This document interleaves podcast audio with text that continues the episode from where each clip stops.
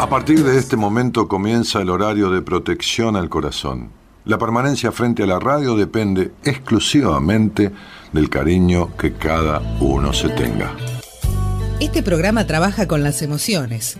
Cualquier semejanza con la realidad es tu responsabilidad, ya que solo vos podrás afrontar lo que fuiste, lo que sos y lo que querés ser ante un imprevisto impacto con ciertas verdades que desconocías. Entendemos que quizás hayas estado huyendo demasiado es hora de dejar de escapar. Gracias por volar con buenas compañías. Con ustedes, Daniel Martínez. Hola, buenas noches, ¿cómo estás?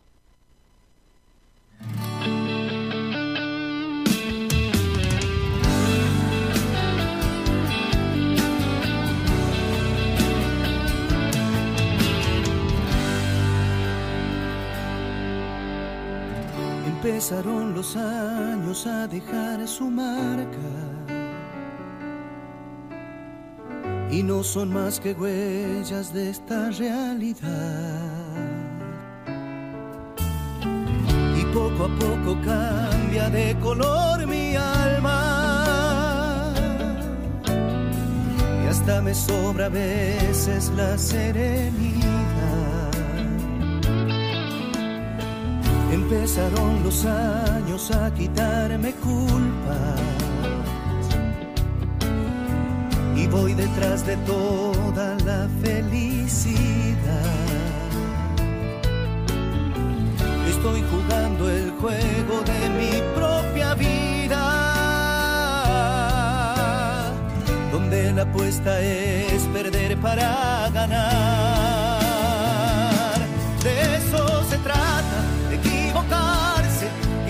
Perder el miedo y no querer salvarse. De eso se trata la vida misma, de mil veces cerrar y luego perdonarse y descubrirse pariendo versos que a nadie llegan si por dentro está desierto.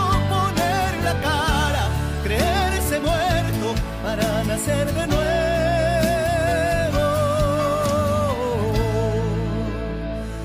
cada madrugada.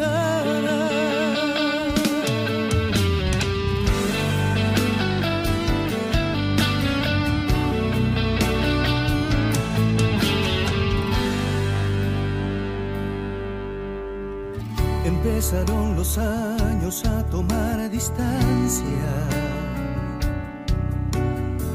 Entre el alma y la piel, esta piel que se irá. Mientras el tiempo pasa uno se vuelve simple. Y mira la belleza aún en la oscuridad.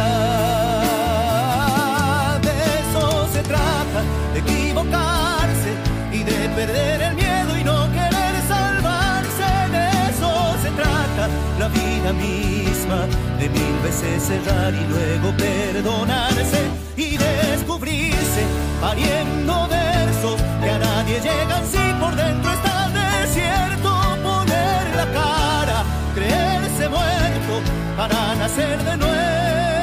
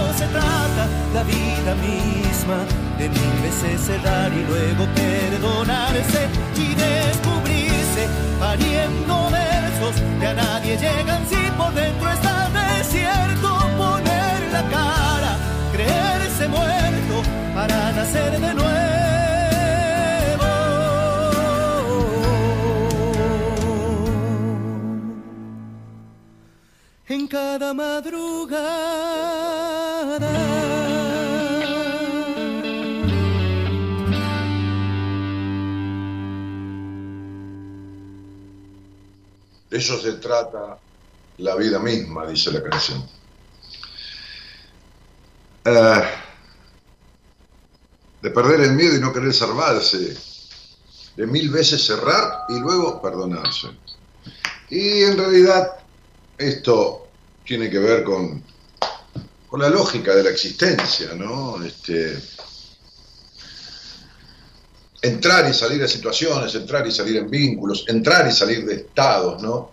Yo tenía hoy dos, dos entrevistas, como suelo tener, de, primera vez, de única vez prácticamente. Eh, hay gente que tiene una entrevista conmigo y pasan por ahí cinco años, ¿no? Y se dejó estar.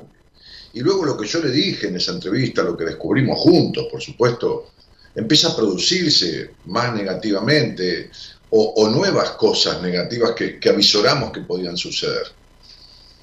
Porque claro, cuando tenemos la entrevista, yo le explico este, qué le pasa, por qué le pasa, de dónde viene, cómo salir. Pero muchas veces esto no se logra solo y hay que hacerlo con alguien. No conmigo, con alguien cualquiera que sepa, un profesional, digo, alguien de mi equipo, alguien de, la provincia, de la persona, del país, no importa. Solo, pero producir una transformación. Pero generalmente tengo una sola entrevista. Y hoy tenía eh, una, una dos personas bastante jóvenes, una chica de veintipico, un muchacho de treinta y pico, más o menos, mediana edad. El 70% de la audiencia de buenas compañías, el 70% de los seguidores de Instagram, por ejemplo, tienen entre 25 y 44 años. Este, y me sucedía esto de, por un lado, me, movilizaba, ¿no? No, no voy a decir me conmovía, pero sí me movilizaba ver una mujer joven, bonita, agradable, inteligente, estudiosa, una vida tan desperdiciada. Pero cuando es así me queda como, ¿qué puedo decir? No? El aliento, ¿no? La, puede ser la esperanza o, o, la compensación de que es muy joven y, tiene tiempo de, resolverlo. Y, por supuesto que venía haciendo terapia hace un par de años y por supuesto que por supuesto digo porque lo reitero, ¿no? Por supuesto, por supuesto, ¿no? Y no sale nadie a discutírmelo, ¿no? O sea, yo le decía esa hoy, ¿no? La gente puede escribir ahí al costado, ¿viste? Yo, yo salvo que, insulten o, que, o, que, escriban 40 mensajes y se pongan densos, ¿viste? Y, obstaculicen la lectura. yo no, no, saco a nadie, no, no, no, no, ¿cómo se llama? No bloqueo, no, no hago bloquear eh, a la gente. Puede escribir ahí, pero salir al aire, ¿no? Y discutirme esto que yo digo, ¿no? Hace 28 años que hago radio y hace 10 años que digo que los peores profesionales, los peores, no los más estafadores ni nada, porque hay otros rubros que son rejodidos, ¿no? Este, en algunos casos los mismos abogados, este, los jueces, ¿no? Este, este, qué sé yo, los plomeros, ¿no? Hay, hay porcentaje de tipo que te dice una cosa, te estafan, te mienten, te... Pero sin mentir, sin no hablo de mentira, no hablo de estafar, no, no hablo al contrario, es una desgracia, ¿no? No hay peor que un bruto con iniciativas, ¿no?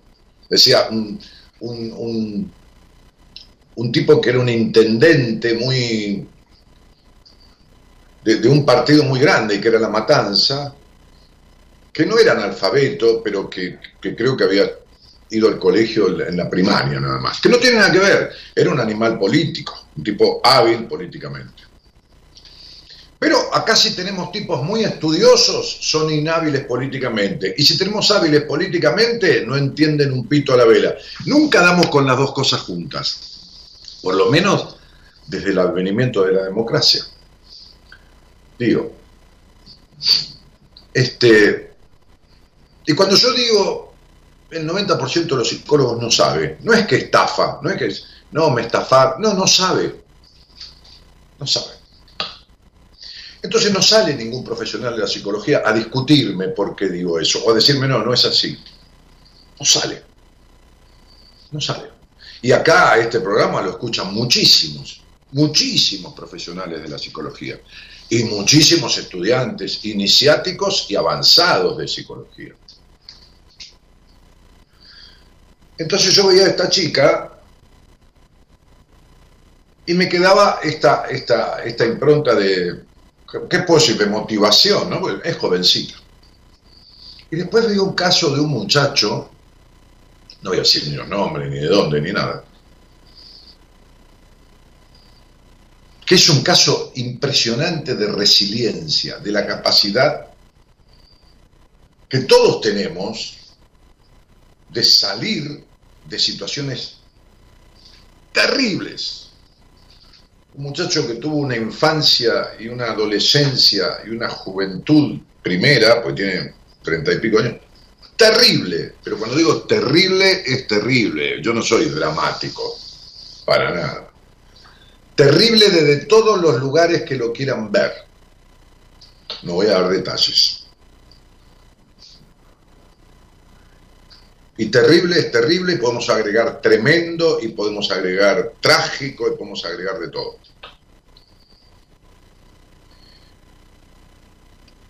Y el tipo me vino a ver por un punto en especial, pero hablando de su historia, yo no me quebré. ¿Viste? A mí la palabra se quebró, ¿viste? Como si uno tuviera que mantener, viste, genio y figura hasta la, hasta la sepultura, ¿no? Este, no me quebré en carajo. Es decir, me dejé ser, como hago en el 90% de las veces de mi vida, ¿no? Y realmente lloré de emoción, me, sensibilizó su vida, su historia. Él es testigo de que así fue, porque me vio en cámara, ¿no? Haciendo la entrevista por videoconferencia. Dije, me emocionás mucho, flaco, le dije, porque que ya yo salí de algún pozo en mi vida, de algún pozo que me caí o, que, que, tuvo que ver con mi historia, porque no hay padres perfectos, pero este salió del décimo subsuelo, del trigésimo subsuelo, de allá donde la Tierra tiene 300 grados de temperatura, de donde emergen los volcanes, de ahí salió. Y a mí me daba admiración. Y me emocionó. Y le dije, porque me vino a consultar por un, conflicto, no, no es nada, ni se parece a la historia terrible y tremenda de su vida, pero bueno, es un conflicto, a él lo aqueja y consultó a algunos profesionales y yo se lo expliqué en cinco minutos y le dije, lo vas a arreglar y déjame ver porque yo, voy a hablar con dos personas de mi equipo y con una de ellas lo vas a abrir. Este, y, en qué quedé con él? Hice, como un pacto, ¿no? Este, en que cuando lo, arregle, cuando, cuando resuelva esto, que le va a llevar un par de meses, dos, tres meses, cuatro, no importa. Este, este, vamos a hablar al aire para que me cuente dónde estaba en su vida en determinado momento y cómo empezó el camino de salida. Pero dije, no para hacerme propaganda. ¿eh? Me dijo, no, Daniel, yo te escucho desde hace 12 años, ahora sé que no te haces propaganda. No, digo, para que las personas vean desde dónde se puede salir. Claro, hay que hacer algo. Hay que hacer algo para salir. Hay que hacer algo para producir una transformación. Les vuelvo a repetir porque, porque, porque hay mucha gente nueva y hay gente que no es nueva, pero no escuchó. Yo no hablo más de cambio. Cuando utilizo la palabra cambio estoy utilizando una circunstancia de momento. Yo hablo de transformación. Me tiene podrido el mundo con el cambio. Me tienen podrido los políticos. Hay que cambiarle la vida a la gente. Anda la puta que te parió. Se la vienen cambiando desde hace 40 años, cambiando para peor. Hay que transformársela porque ustedes tienen a la mismo tipo de gente viviendo en la misma clase de país, es decir, un, país extraordinario, pero gobernado de la misma manera, entonces los resultados van a ser los mismos. Y de la misma forma se habla de cambio y de esto y del otro, de cambiar, en, las páginas eternas de Instagram, o los cambios mágicos, ¿no? Eh, páginas con, sitios con millones de seguidores que dicen, dice, qué sé yo, este, este, frases para la vida, ¿no? un millón y medio de personas que leen frases y, consumen frases, ¿no? Este, el otro día me dijo alguien en Instagram, Paul, era uno de tus libros para mis conflictos. Dije, mis libros te van a servir para descubrirlo, pero no te lo van a arreglar el conflicto, ni de casualidad. Y yo muchas veces a mis pacientes les recomiendo libros, no míos, a veces míos, porque lo necesito para el inicio de un proceso en terapia, uno o dos libros no más, y le digo, no, no, no compres ninguno más porque no te sirven para nada los otros. Pero a veces les recomiendo libros de otros autores, americanos, franceses, españoles, qué sé yo, lo que sea, que yo los tengo traducidos. Este, entonces, basta de, penar, basta de esta historia de, de, quedarte en el lugar de víctima de tu historia, ¿no? Porque mi papá, mi mamá, yo cuando te explico que esto viene de tu papá y de tu mamá, no es para que le cargues la culpa, o viene de tu abuelo, de tu tío que te abusó, de tu padrino que te pegaba, qué sé yo, no importa viene de la gente de mierda que te tocó, porque uno no elige la familia, eh, este, la familia que uno elige es la que elige de la vida, los otros son familiares, pero digo, este, cuando te explico eso, yo te lo explico para que vos entiendas, porque para arreglar algo primero hay que entenderlo, pero no es para que te justifiques, no es para que te rasques para afuera, ¿Entendés? No es para encontrar un chivo expiatorio. Entonces, la culpa la tiene papá, mamá, el abuelo, el tío, el capitalismo, el comunismo, este, la tiene la, iglesia, el papa, que habla boludeces todo el tiempo. Este, este, eh, la propiedad es un bien secundario, ese papa, ¿no? Este, este, y, la condición que la, la, la encíclica la gran encíclica de, la Iglesia de un momento establecía el trabajo como cosa importantísima y el capital como fortalecedor y propiciador de ese trabajo. ¿no? Ahora tenemos que escuchar un papa que es nuestro, que no vino en la puta vida, nueve años de papa y no vino a su puto país, decir que este, la propiedad eh, privada es un tema de segunda instancia o categoría, no sé qué carajo dijo, este, y, que por poco la condición de ser pobre es una condición loable, ¿no? Como que qué bárbaro, ¿no? O sea, uno tiene que escuchar boludeces como que el, reino de los cielos será de los niños y los pobres, pero ¿por qué estás un poco a cagar? ¿Qué quiere decir? ¿Que tener plata es ser culposo?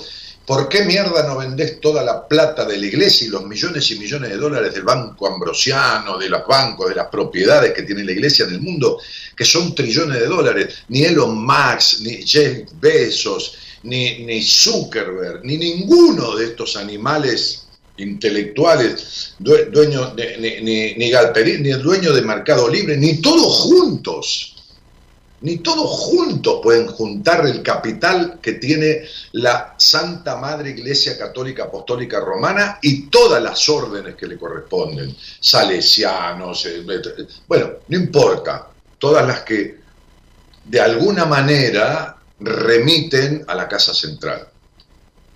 Y me hablas de pobres. Ahora, el problema es de la gente, de la mentalidad estúpida, retrógrada, que creen en esas cosas.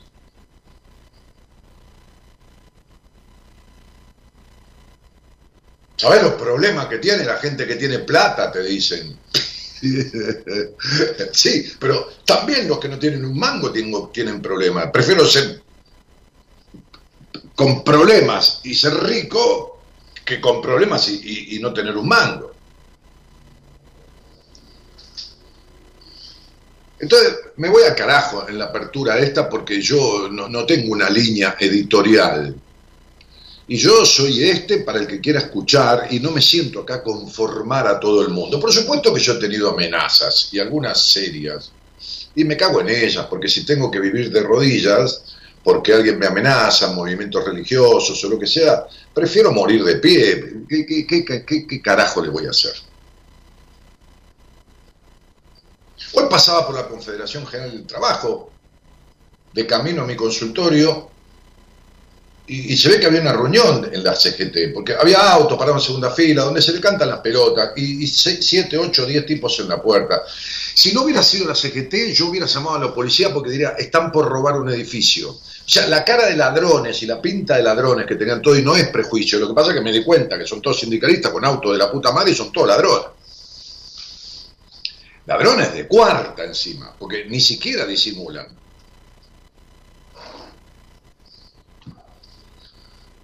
Bueno, ¿qué estoy enojado? Ni en pedo. Estoy apasionado. Me apasiono.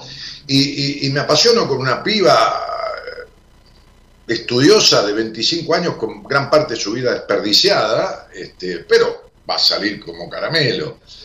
Y me pongo a llorar en el mejor sentido de la palabra, de emoción, con un muchacho de treinta y pico de años que viene de una vida que las últimas conversaciones que tuve al aire, todas juntas con todas las desgracias y conflictos que tiene, ni se arriman a la vida que él tuvo. O sea, la de él es tres veces peor que las últimas diez conversaciones que tuve al aire. Más o menos. Hasta los veinti y pico de años, que son un momento, un quiebre, un punto de inflexión por determinado motivo y ahí el tipo arranca para otro lado y empieza a producir una transformación. Entonces, ahora me acuerdo que hoy posteamos algo que dice así, porque engancha medio con esto que estoy diciendo. Si no engancha, lo hacemos enganchar, ¿viste? Porque si no engancha, aguántensela, chicos y chicas. Porque, dice el posteo, que hayas vivido en una jaula no significa que no puedas volar. Está, Exactamente. Mira, estas dos entrevistas de hoy.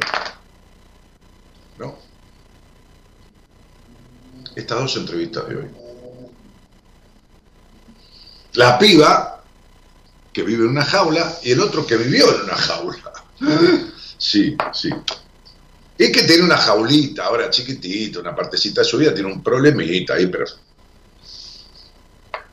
Entonces, posteamos, dice, atribuir, atribuirle al pasado lo, bueno, eh, es maravilloso. Parece que me quedó en el inconsciente, ¿viste? Lo, lo, escrito, lo redactado y lo... Atribuirle al pasado los fracasos o angustias del presente, está bárbaro. No tiene sentido ni es una buena excusa. Es parte de un sano desarrollo y bienestar el hacerse responsable de la propia vida. De lo contrario, siempre habrá un otro a quien culpar y un día a día por lamentar. ¿Y vos? ¿Te seguís sintiendo enjaulado o enjaulada? Tomar la vida significa abrir la jaula y animarse a volar.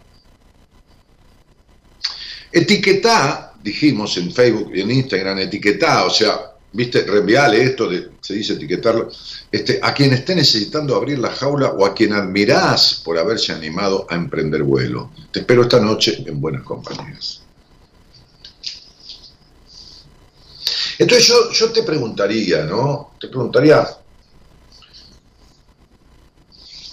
¿en, en qué jaula te quedaste? ¿no?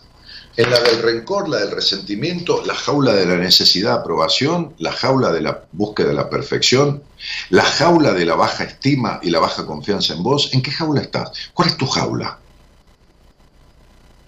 Porque no tramitadas esas cosas, no superadas, no, no usemos la palabra cambiadas, por favor. Porque ¿sabes qué pasa? Es como cambiar, eh, qué sé yo, este, el vino por el champán, ¿entendés? El cambio es eso. El cambio no es transformación. Es decir, el tipo que es alcohólico y es alcohólico y toma vino todos los días y cambia por el whisky, cambió. ¿Entendés a qué me refiero? Cambió. Dice, ¿cómo? ¿No tomas más vino? No, ahora tomo whisky. ¿Qué hizo? Cambió el objeto adictivo cambió el objeto adictivo. Si antes le tenías fobias a las arañas y ahora tenés fobia al encierro, seguís siendo fóbico. Lo que cambiaste es el objeto fóbico. ¿Está? Entonces, digo, la transformación tiene que ver con esto. Si vos no transformás, si vos no quitar de adentro tuyo, de tu aparato psíquico, el origen de esta fobia o el origen de la baja estima, la baja autoestima, se va a transformar en necesidad de aprobación o se va a transformar en vacío existencial. O sea, perdón, va a cambiar eh, eh, eh, hacia vacío existencial o va a cambiar hacia necesidad o va a cambiar hacia búsqueda de la perfección. ¿Qué es el que busca la perfección? Un desvalido de sí mismo, un mal querido. El que busca la perfección es un mal querido. Alguien que fue mal querido en su, en su historia. Ese es el buscador de perfección. Olvídate. Si no, que salga al aire, yo se lo explico. ¿Eh? Lo mejor es entender.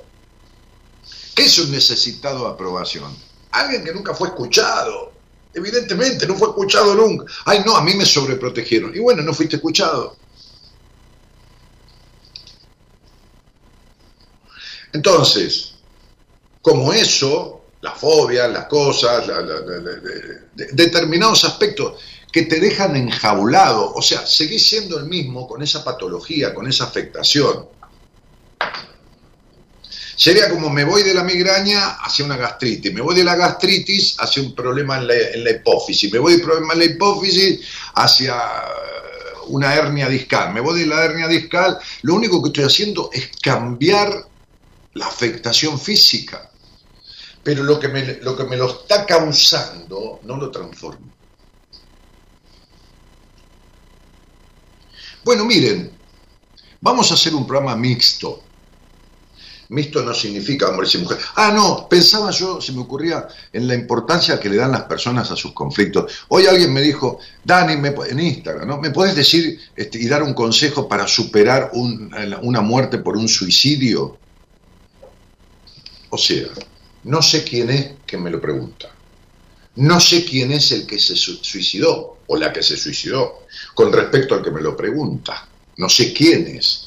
Es decir, qué grado de amistad aparente es el padre, la madre, es el hijo, es el amante, es el marido, es el tío, es el abuelo, es el violador, este, qué sé yo. No sé cómo es ella. No sé cómo es el tipo que se suicidó. No tengo indicio de nada. Y ella quiere que con un conflicto tan grande como un suicidio de alguien cercano, porque si no, se suicida alguien en Cabo Verde, Asia, no, África, no, Asia, no, bueno, no sé, porque hay gente del gobierno que son tan instruidos que dejaron entrar al barco porque creyó en Cabo Verde, estaba en Asia y resulta que está en África. Después quisieron explicarlo. No expliqué, no expliqué lo inexplicable, la puta que te parió, tenía ganas de decir. Entonces, este, y mostraron papel, anda, cagado.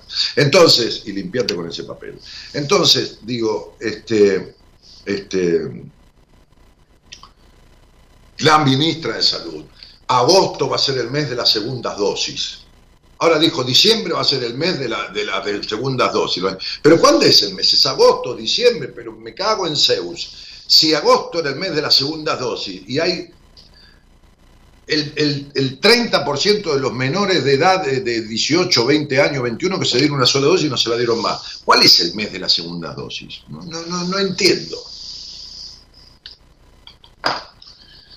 si dejas entrar a todo el mundo a la cancha y no le pedís, eh, y si, y si no tiene las dos dosis no entra, entonces un montón de pendejos que no se vacunaron, que quieren ir a la cancha o que quieren ir a bailar, pero como es lo mismo pan con mierda que mierda sola acá, ¿entendés? Entonces, es lo mismo. Entonces vamos a hacer un programa mixto. Mira, el que quiere hablar conmigo de su jaula o, dejar un mensaje grabado, los audios, me encantan los audios, los felicito por la participación que tienen los audios. Bien, el que no elige un tema musical, dice, a mí me encantaría tal canción. Por ahí con la canción que elige, por ahí le puedo decir algo, ¿no? Por ahí viste, asocio la canción con la persona, con el nombre.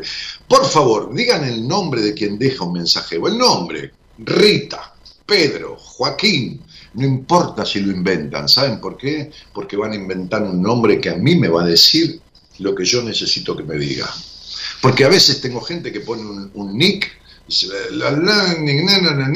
y no es el nombre de él. Y yo con el nick saco un cálculo numerológico y le digo exactamente lo que le pasa. ¿Por qué? Porque está eligiendo algo que también lo representa. Y como digo siempre, yo hablo mucho, pero no hablo el pedo. Y es muy difícil que yo te diga algo y le erre por un campo.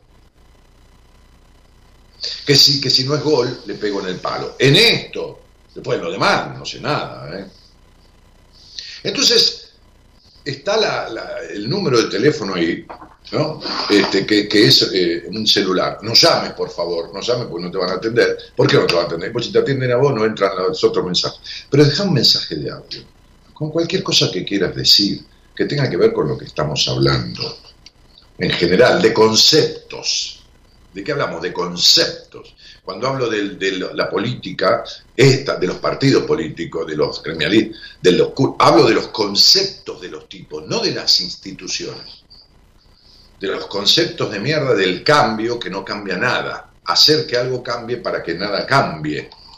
Esos son los cambios. ¿Se entiende? Es decir, cambio el whisky por el champán, o el champán por el vino, ¿no? O, el, de, el cigarrillo de tabaco por el de marihuana. Bueno, qué sé yo.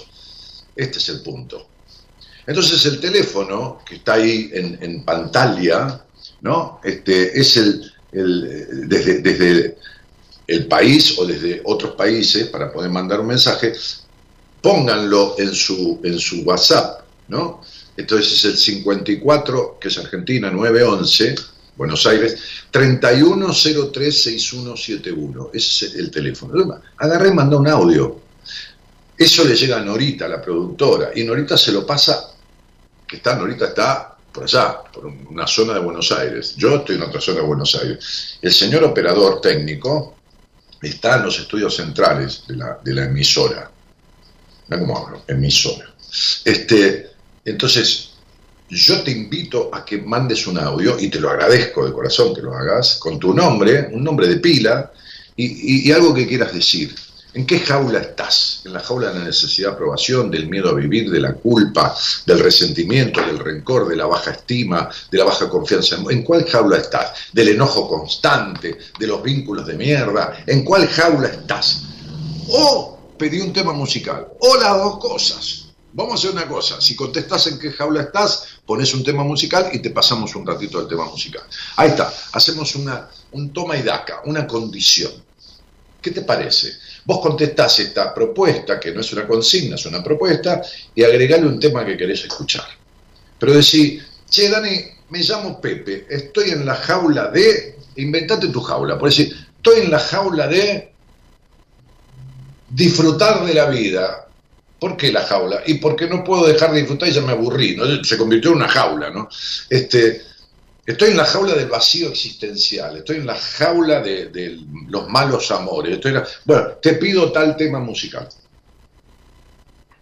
Dale. ¿Estamos de acuerdo? ¿Le gustó? ¿Por qué? Porque el miércoles pasado hablamos de música y los temas musicales, hicimos un despelote barbo, colaboraron todos, salió buenísimo. Entonces vamos a hacer las dos cosas, vamos a pensar un poco y vamos a escuchar un poco. Hoy me armé todo el tema del programa yo, porque mi señora esposa se fue a cenar a mi pueblo natal, a Ramos Mejía, con Paula Di Stefano, que es la dueña de Budino, que es un emprendimiento. Se me sacó la boca, Mirá, lo digo y se me sacó la boca.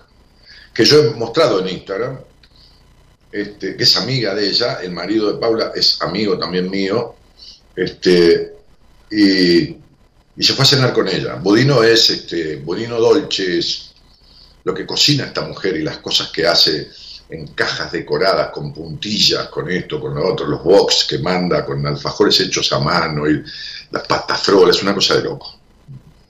Instagramenlo, fíjense las fotos que tiene, que ya se quieren comer las fotos, ¿no?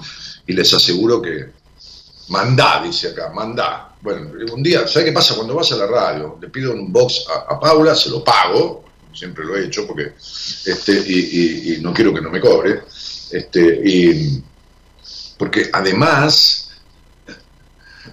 tiene un horno industrial, elabora y cocina todo ella. Ahora, o sea, no quiere que nadie toque nada, creo que es una obsesiva de la limpieza del orden, de ponerle una, una estrellita al alfajorcito de... No, no, no, es una cosa de loco. O sea, no quiere hacerlo industrial. Buah, se fue a cenar y me dejó, quédate, negro. No, no, voy a volver, yo te aviso, amor. No volvió nada. Entonces me cambié así para estar mejor que nunca, para, para evitar el dolor de este abandono emocional que me ha producido esta mujer que está en Ramón Mejía cenando sushi con su amiga. Y me hizo un té de, menta, jengibre, eh, lima y limón estaba así metiendo el coso en la bolsita. Digo, la gente me cree que estoy pescando, ¿viste? Este, cuando empezó el programa estaba haciendo este movimiento porque era la bolsita de té. Así que vamos a hacer el programa juntos. Che, colaboren conmigo, dale. Que ya estamos a jueves. Empezó diciembre. Les deseo un, buen diciembre a todos. Y la semana que viene, haceme acordar vos, señora productora, que tengo que hablar de las fiestas. Ya empezar a atajar a la gente porque la neurosis pre-Navidad, pre-fin de año, todo este quilombo que hablo todos los años de esto, hay que explicárselo porque si no todo el mundo se enloquece. Bueno, ok. Señoras, señores y por qué no niños, buenas noches a todos y gracias por estar.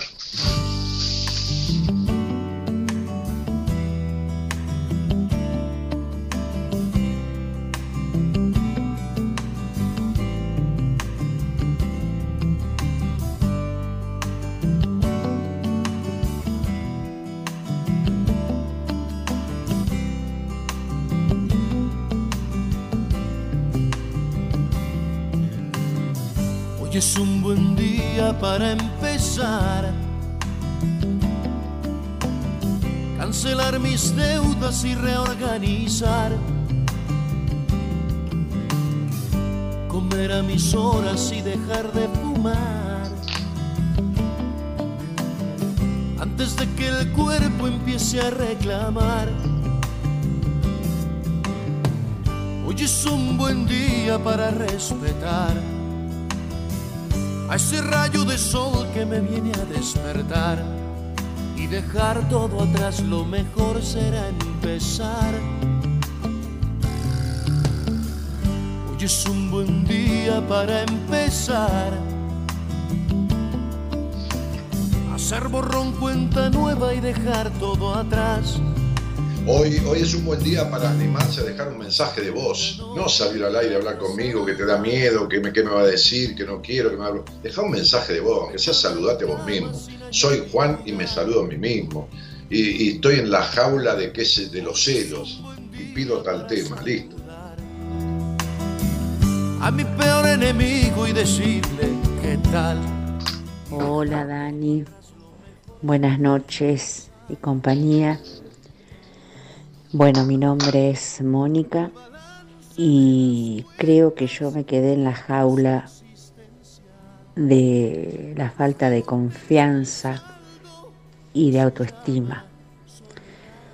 Eh, así que bueno, este, esa es la jaula. Te mando un beso y abrazos para todos ahí. Bueno, Moni, qué traición que recibiste de chica, ¿no? Empezá a pensar, te, doy una, una ayuda, la que puedo darte, porque escucho tu voz que me dice cosas, escucho tu nombre que me dice cosas, escucho tu habla, tu manera de decir que me dice cosas, y empezá a pensar quién te traicionó de niña, de quién sentiste una traición. Y si crees que es de tal persona, un día salís al aire conmigo y me decís, Dani, quiero saber si es tal persona. Y yo te digo sí o no. O te digo, no, te equivocaste, es tal, y te explico por qué. Y te vas, no hablamos más nada si te da miedo. Viste que te dan, tenés muchos miedos, ¿no? A mostrarte, ¿no? Bueno, también eso. Bueno, vamos. Hoy es un buen día para empezar. Hola Dani, buenas noches. Soy Grace de Temperley ¿En qué jaula estoy? En la jaula de la libertad. Al fin pude salir. Gracias a vos de tantos años escucharte. Se escuchaba de fondo mi voz. Mi vida, Grace querida, qué gracias a mí. No, hoy le decía a esta chica jovencita que atendí, este, jovencita, bueno, ya es una mujer, ¿no? 25 años. Este, pero he atendido hasta de 15, he tenido niños que para ver y encontrar qué sucede, ¿no? Después lo derivo a una psicopedagoga de 12 años, este, pero le decía, mira, el 100% del mérito cuando empezamos el tratamiento es mío, enterito, enterito al 100%, porque yo sé de qué se trata lo tuyo, sé cómo salir, sé cómo indicar. Ahora, el 100% del mérito por haberlo logrado es tuyo. Así que, Grey, vos puedes escucharme divina todo el tiempo y hacer oídos sordos, ¿viste? O podés tomar lo que digo que te sirva y accionar con ello. Así que el, gracias tenés que dártelo a vos. Hola, buenas noches. Soy Evelyn Cecilia Pañuco. Nací el 26 de agosto de 1984. Y creo que estoy en una jaula de, de no poder eh, Sí, es como que tengo todo el tiempo vergüenza de mi propio cuerpo Me siento con kilos de más, con vergüenza eso, y eso me limita a un montón de cosas. Y mm, hago un montón de cosas para poder bajar de peso y más quiero, es como que peor se me hace. No sé por qué. Y es lo que hoy más mm, mm, no me deja dormir. Sí, mira, estás en la jaula de la represión. ¿Y cómo vas a bajar de peso? Si el no gustarte te ayuda a vivir en el pasado, porque vivís en el pasado, o sea, vos estás en la jaula del pasado. Tus ojos miran el pasado y otro mira el futuro para ver si se soluciona solo, ¿no? Este, entonces, como tuviste una madre intrusiva, ¿no? este, incisiva, este, definitivamente eh, este, las limitaciones que te puso la crianza, ¿no? Este, la soledad que sentiste en la infancia, bueno, un montón de cosas más, hacen que, que te busques los kilos de más o no te gustes o esto o lo otro, qué es eso, este, para justificarte seguir los mandatos, la culpa en la sexualidad, en el disfrute y en todo eso. De eso se trata tu historia y de eso se trata tu histeria a ese rayo de sol que me viene a despertar. Hola Dani, soy Adriel, un paciente de ustedes de hace mucho tiempo. Quería mm, mandarle un saludo a mi hermano Ezequiel, que somos panaderos y trabajamos juntos. Y él escucha el programa y está en el otro mesón. Y trabajamos con auriculares, así que me imagino que lo irá, lo irá a escuchar mañana cuando, cuando escuche el programa. Y yo creo que estoy en una jaula de, de dejar a una ex pareja. Y bueno, eso. Y, y si veis algún tema, me gusta el tema de Fito Páez al lado del camino. Me parece lindo tema. Al lado del camino, mirá qué, qué, loco, ¿no? Al lado del camino uno está mirando cómo pasan los demás, pero uno está siempre en el mismo lugar, Adriel. Y, debe ser oyente nuestro de mucho tiempo, no paciente nuestro de mucho tiempo. A no ser que mucho tiempo para vos sean ocho meses, siete, nueve meses. Porque mucho tiempo suena a que estás hace años siendo paciente nuestro y no hay paciente de años en mi equipo. No hay. Puede haber de siete, ocho meses, seis, un año, qué sé yo, ponele, ¿no? En mi equipo. Pero de mucho tiempo, que son años, debes ser oyente, a lo mejor te confundiste. Le mando de paso un abrazo para vos y otro para Ezequiel, tu hermano.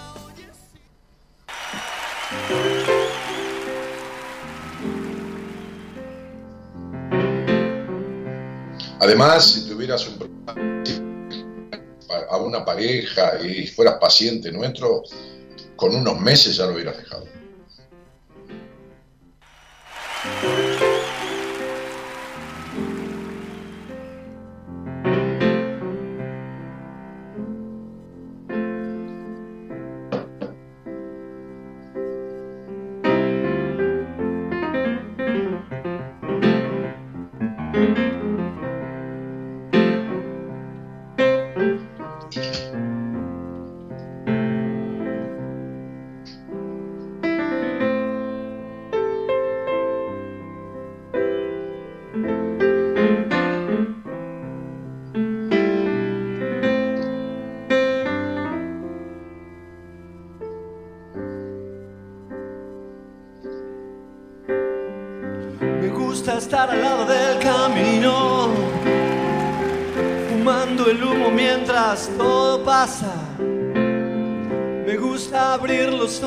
Y estar vivo, haber sobrevivido millones de resacas.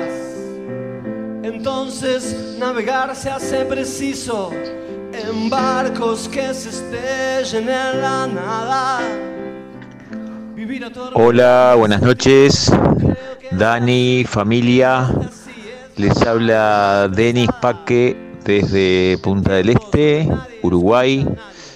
Este, y bueno, la jaula desde la que este, estoy es la jaula del sacrificio. Este, y, bueno, es. Y, en parte la culpabilidad. Es una jaula que, quiero romper y, y me voy dando cuenta de, de cómo y bueno, en su momento vamos a tener que hacer este, buscar ayuda con quien con quien sea el indicado. Este, quisiera escuchar Amor de mi vida por el maestro Freddie Mercury, por Queen. Este, un abrazo para todos y buenas compañías. Bueno, Denis, ¿cómo te va? Este, Punta Esteño. Te mando un cariño grande a la gente de Uruguay, este, que, es mucha la que, la que escucha el programa. Este, el sacrificio es algo que muy bíblico, ¿no? Este, muy, muy de la religión judío-cristiana, de la tradición judío-cristiana, ¿no? Ganarás el pan con el sudor de tu frente, ¿no? Este, la, cosa sacrificada. Lo que sirve en la vida es la dedicación, ¿no? Este, no, no el sacrificio. Este, y, y, el sacrificio justamente viene por la culpa, ¿no? Seguramente has tenido un hogar donde nadie propició el disfrute y hay culpa por disfrutar y entonces el sacrificio y todo lo demás. Este, bueno, te mando un, abrazo grandote. Este, amor de tu vida, amor de mi vida, de Freddy, de Queen. Este, es un tema que elegí para un track de uno de los CD que grabé, en donde justamente, justamente, este, este, y le voy a pedir al operador que lo busque después de pasar un poco, o, o, buscar el tema si lo tenés, este, eh, buscar el track si lo tenés ahí, eh, porque vamos a escuchar el tema, la canción y la historia que yo cuento junto con esa canción. ¿eh? que es una historia que, yo elegí, miento, yo no lo elegí. Este, Juancito Sala, este, operador de, Radio del Plata, cuando yo empecé a grabar todos esos cuentos, este, musicalizó y eligió determinados temas, canciones y fondos musicales para justamente aunarlos a esas historias que yo grabé y editarlos con un, con un CD junto con uno de mis libros. Dos de ellos trajeron un CD, que en este momento ya no vienen más con CD porque los libros son digitales, y los cuentos están en mi Spotify. Así que cualquiera puede entrar al Spotify, Daniel Martínez Buenas Compañías, donde ponemos todos los programas que yo hago, los programas que yo hago los lunes y miércoles, y donde están todos mis cuentos ahí al final. Este, Amor de mi vida es un tema maravilloso, este, es, una melodía increíble, este, con la voz de Mercury, que es uno de los mejores cantantes de la historia, eh, y, yo lo elegí justamente para esta historia de, un amor sacrificado, que más que amor es sacrificio, y para que vean cómo termina esta cuestión, ¿no? No sé si, si Gerardo lo tendrá, lo habrá, o lo tendrá por ahí, si lo tiene que lo ponga, y si no, que no lo ponga. ¿Qué vamos a hacer? Este, yo, leo, yo leo algunos mensajes si vos lo querés buscar. Este, es el, track 1 de uno de los dos CD míos, es el track 1.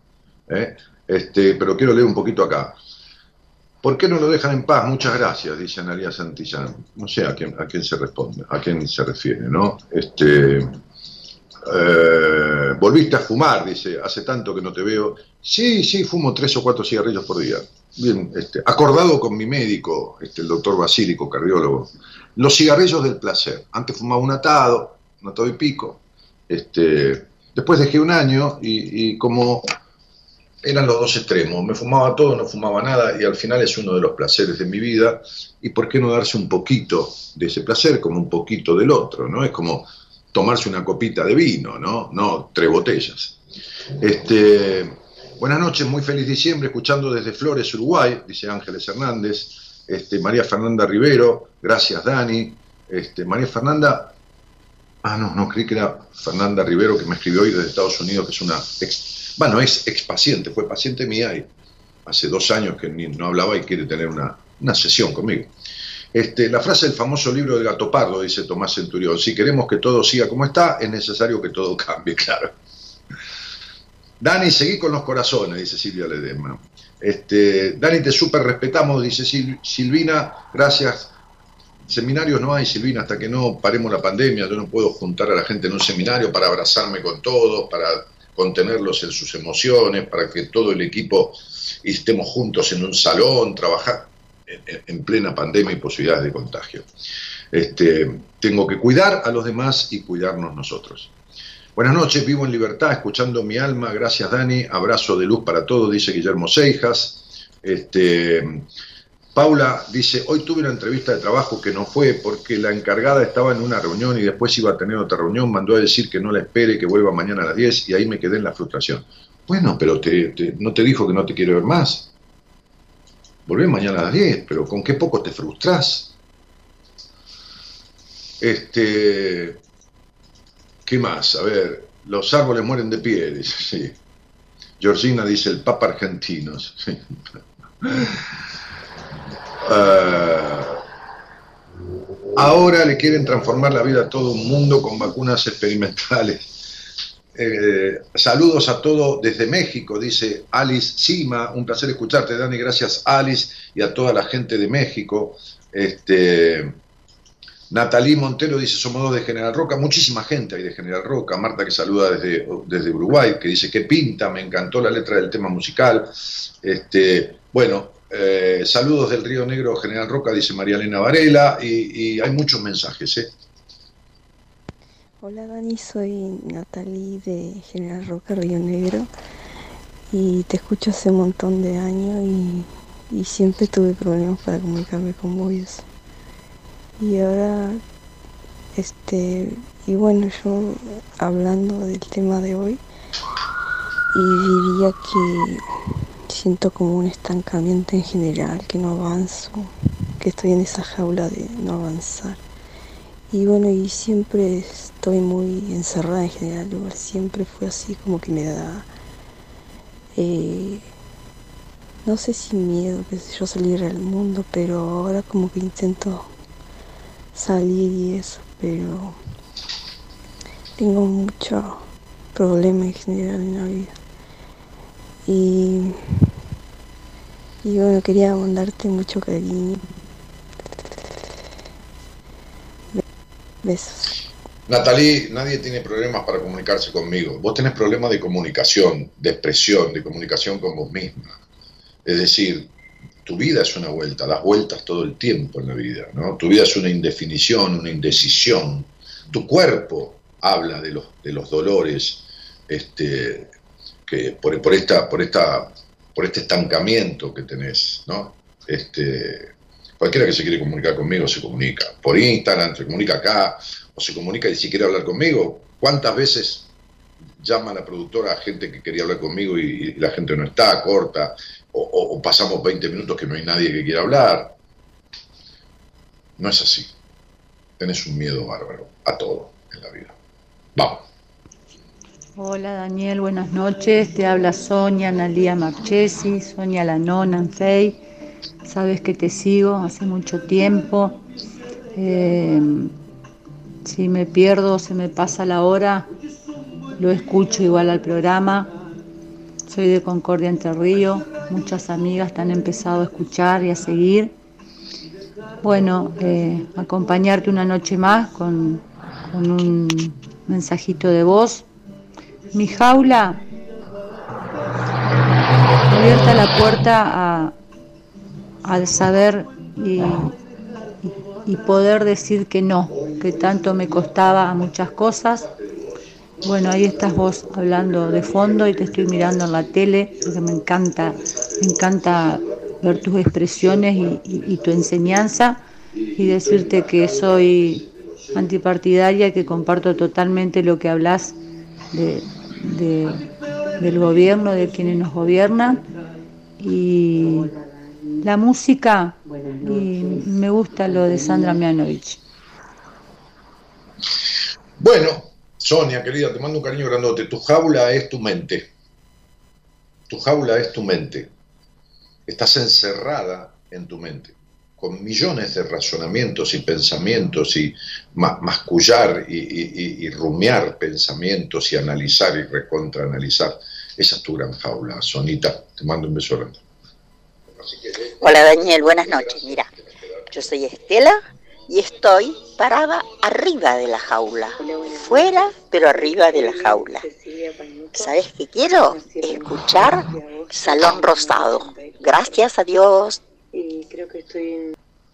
Cariño grande. Bueno, me parece bárbaro, estás arriba de la jaula. O sea que caminás con una jaula encima. Digo, debajo. ¿Volás con una jaula debajo? ¿O no?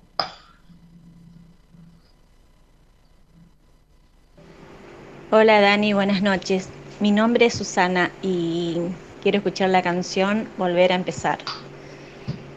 Y creo que me quedé eh, en la jaula de mm, la necesidad de aprobación y, y eso. Besos.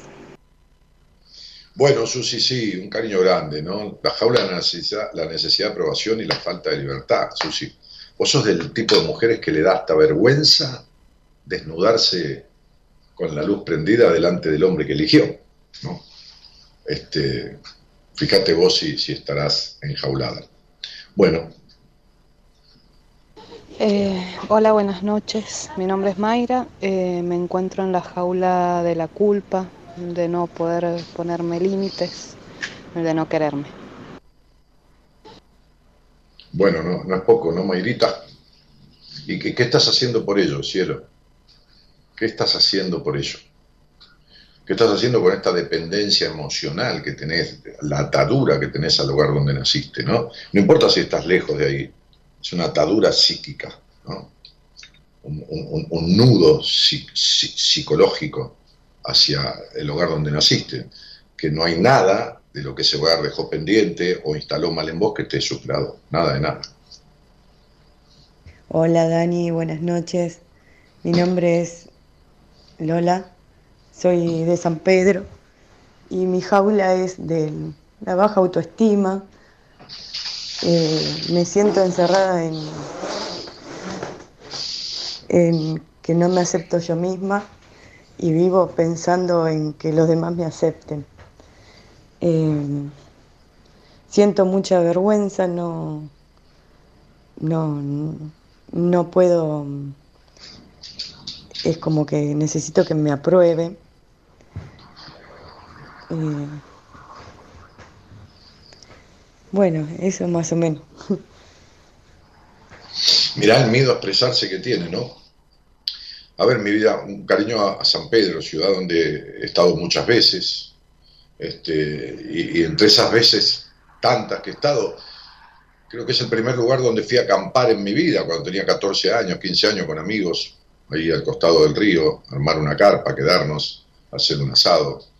Este, eh, y fui a hacer talleres, eh, este, talleres vivenciales, fui dos veces este, en, un, en, un, salón de un hotel de ahí de San Pedro, eh, el Howard Johnson.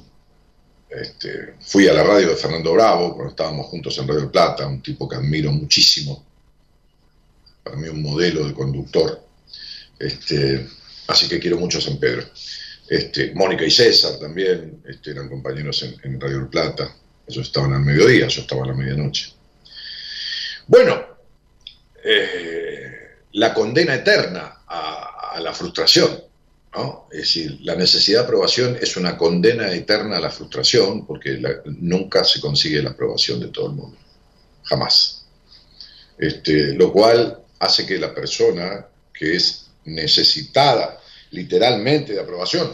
A todos nos gusta que nos aprueben, ¿no? A mí también. A mí, no. Ay, qué alegría, tengo todo el mundo en contra. No, La verdad que no. Este, este, este, para nada.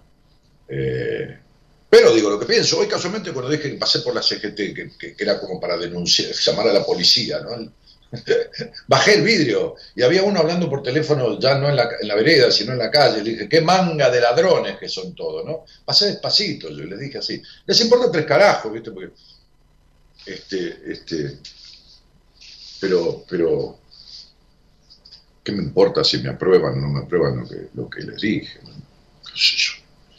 Eh, lo peor de la necesidad de aprobación es que no se consigue nunca y que es la peor de las traiciones a sí mismo. Es perder la vida en pos de haberse perdido en los otros, de estar perdida en los otros.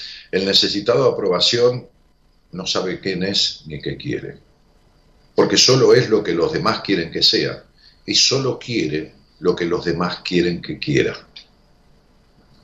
entonces no es ni quiere nada por sí mismo. Hola Daniel, buenas noches. Habla Diego desde Santa Rosa de Calamuchita, provincia de Córdoba.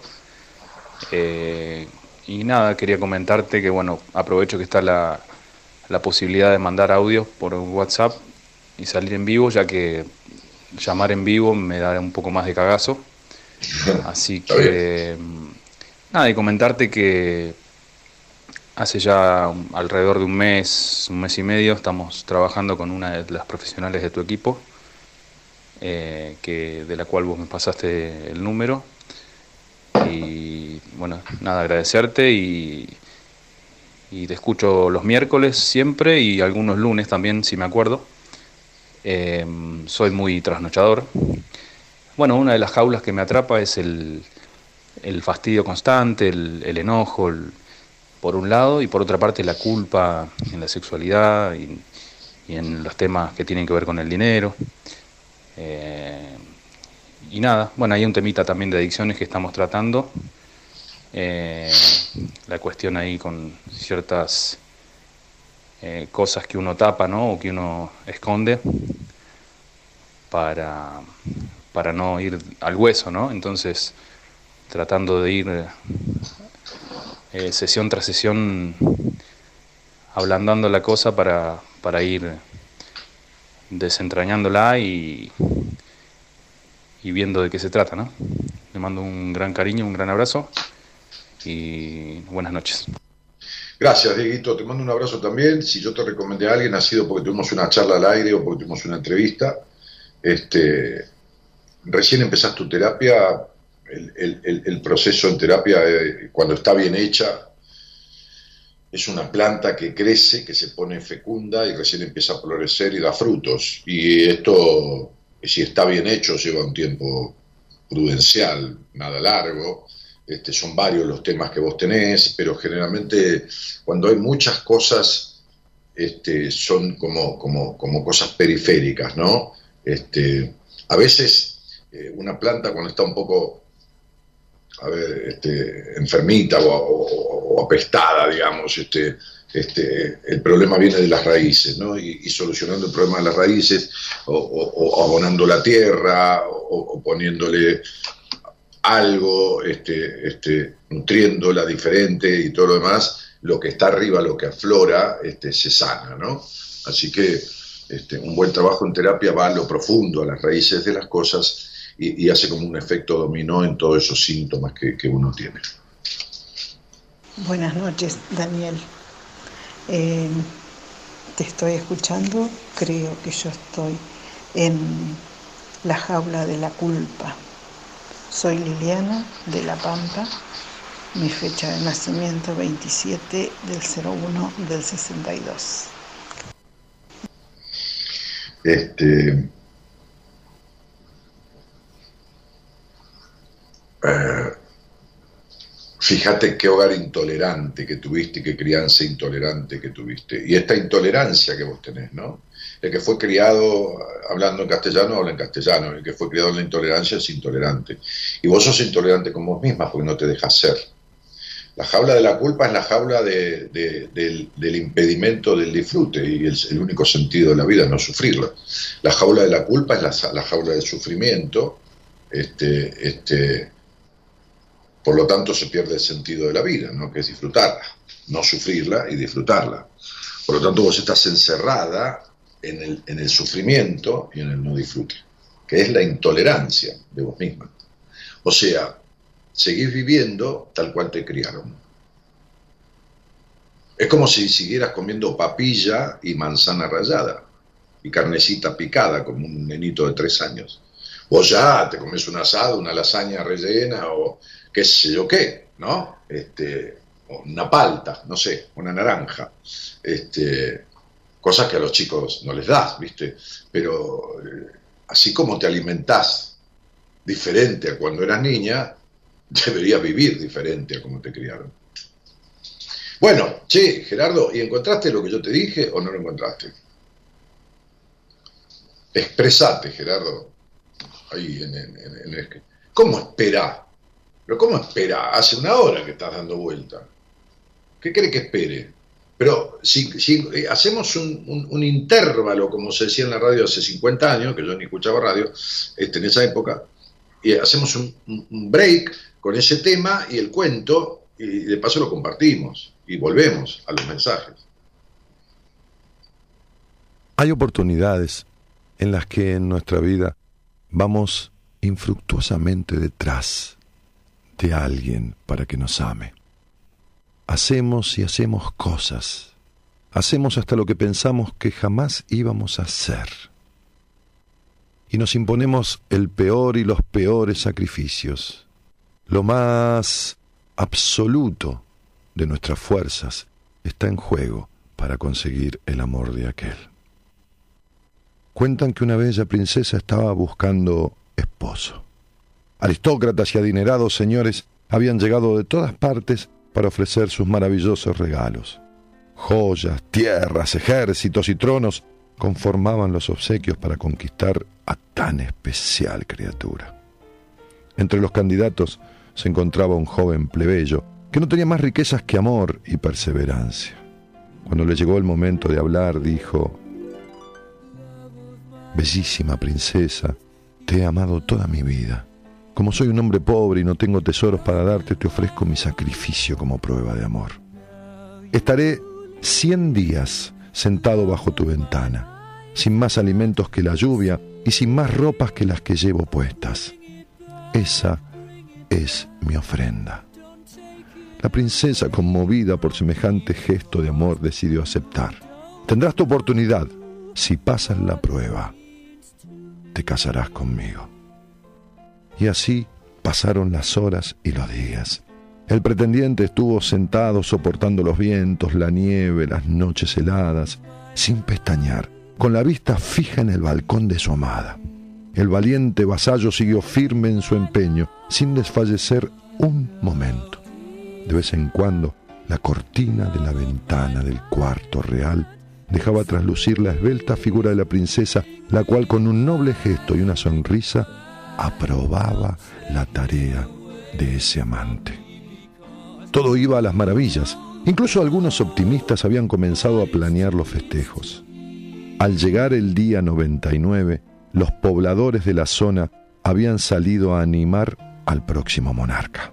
Todo era alegría y holgorio, hasta que de pronto, cuando faltaba una hora para cumplirse el plazo, ante la mirada atónita de los asistentes y la perplejidad de la princesa, el joven se levantó y sin dar explicación alguna, se alejó lentamente del lugar. Unas semanas después, mientras deambulaba por un solitario camino, un muchacho de la comarca lo alcanzó y le preguntó a quemarropa, ¿qué fue lo que te ocurrió? Estabas a un paso de lograr la meta, ¿por qué perdiste esa oportunidad? ¿Por qué te retiraste?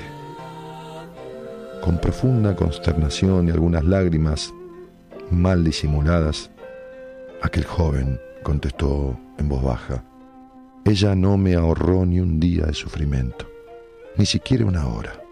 En realidad, no merecía mi amor. Y cuando uno transita la vida detrás del amor de alguien, y aquel no le ahorra a uno ni un día, ni un minuto, ni nada de sufrimiento, aquel no, no deja que uno proyecte ese deseo de amarlo y permite que se concrete esa historia. Aquel se sube a lo alto y pretende que uno escale y escale eternamente para alcanzarlo. Entonces uno debe tomar lo que tiene e irse para siempre. Porque en realidad nadie merece nuestras lágrimas si no es capaz también de llorar por nosotros.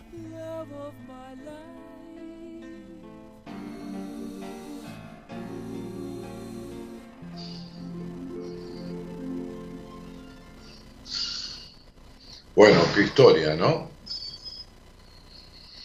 Nadie merece nuestras lágrimas si no es capaz también de llorar por nosotros. Me jaula es la ansiedad, dice C. Goss acá. Y la ansiedad no es más que la imposibilidad de tramitar emociones, ¿entendés? Y vos llevas tanta carga de tu historia y llevas tanta curiosidad reprimida y tan una niña sojuzgada a la cual tampoco le das lugar, porque fuiste una niña sojuzgada, que esa niña está tirando de tu jeans o de tu pollera o de tu mano, ansiosa por tener la libertad que no tuvo y que vos tampoco le permitís. No sé nada de vos, ni tu fecha ni nada, pero acabo de decirte lo que exactamente te pasa. Eh, vamos.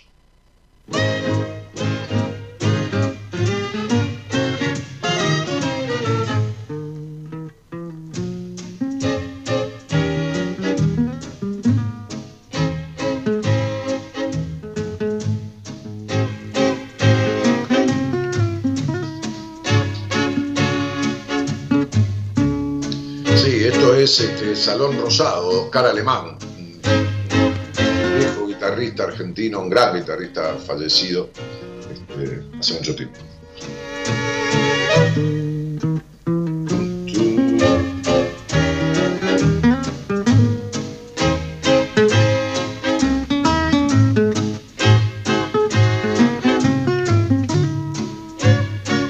Y Dora Manguini dice, hola Daniel, qué bueno es el tema de hoy. ¿Qué puedo decirte? El miedo a la ansiedad. El miedo y la ansiedad está a flor de piel. Dora, querida, mi vida. ¿Y qué haces? ¿Seguís encerrado en ello? Es una vida desgraciada cuando uno está lleno de miedo y de ansiedad. Porque la ansiedad es el deseo de exponerse, decir, de ponerse afuera, de, de brotar, de salir, de, de- de- de- de permitirse. Y el miedo es lo que lo impide. Explotás todo el tiempo, Dora, querida. Vamos.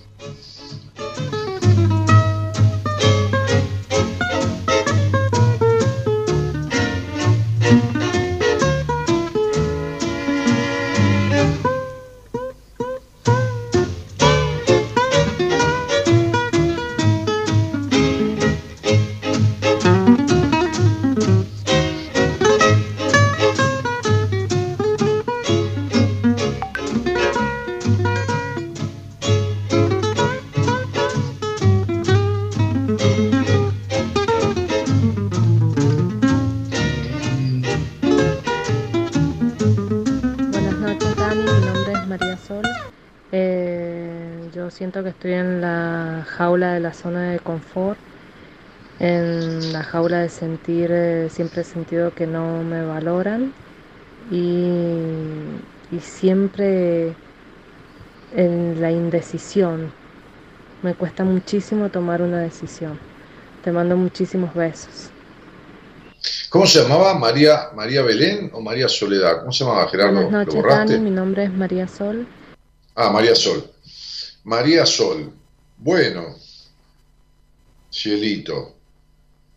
Qué dolor de espalda. Este.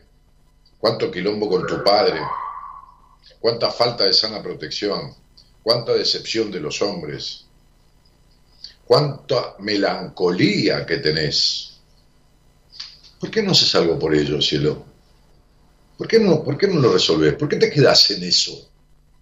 ¿Te quedarías comiendo una comida que tenga gusto podrido? ¿Y por qué vivís la vida con sabor a podrido? Si estás podrida de esta forma de vivir, ¿por qué no te sacas esa forma de vivir de encima? Bueno, si no podés sola, busca ayuda. Ruth Flores dice, Daniel, buenas noches, mi jaula es el miedo junto a la ansiedad. Ruth, he visto que has trabajado algún tiempito, algunas cosas en terapia, pero no has trabajado tu sexualidad. Es lo peor que tenés y nunca lo has resuelto. Vamos. Hola Daniel, este hablo de Catamarca. Eh, mi jaula creo que es la dependencia emocional y en estos momentos es como que eh, me pasa eh, en la relación con las parejas que tengo. Este siempre termino yo llorando y creo que es eso. Bueno, mi vida, la dependencia emocional es algo que se resuelve, este, porque vos no naciste dependiente emocional, como nadie nació con miedo o ansioso, ¿no? Todas esas son cosas adquiridas. tus amores son desafortunados todos. Si tenés tal abandono de tu padre y tan carencia de protección sana paterna, que entonces te, pones bajo el cobijo de cualquier tarado este, y a lo único que te lleva es a decepcionarte. Porque la historia no resuelta de tu vida con tu padre, el vínculo con tu padre, se repite todo el tiempo mientras no la arregles. Es así de simple, así de fácil. Hola Daniel, este hablo de Catamarca. Eh, Soy Andrea. Disculpa, beso. ¿Qué dijo? Ah, ¿qué, ¿qué, era? ¿El nombre? Pero no hacía falta, ¿eh? No hacía falta. Hola Dani, soy Anabel. Mi jaula es la indecisión, la impaciencia, el no ponerme primera, mi fecha de nacimiento es el 17 del 6 del 94. Saludos. Eh, tu jaula es eh, la perfección, tu jaula es la baja confianza, tu jaula es la desconfianza. Nunca jamás confiaste en ningún hombre, jamás, jamás. Tuviste una madre que fuera por lo que fuera, manejó absolutamente y es el conflicto, pero peor es el de tu padre, que no, no, no, no intervino nunca. Este, esta desconfianza hacia los hombres no es más que un tema traumático tuyo. Este, y, y, esta cuestión de querer tener todo controlado en tu vida, al único que te lleva es a que te sucede lo insólito, que te quita todo de todo el control que quieras establecer.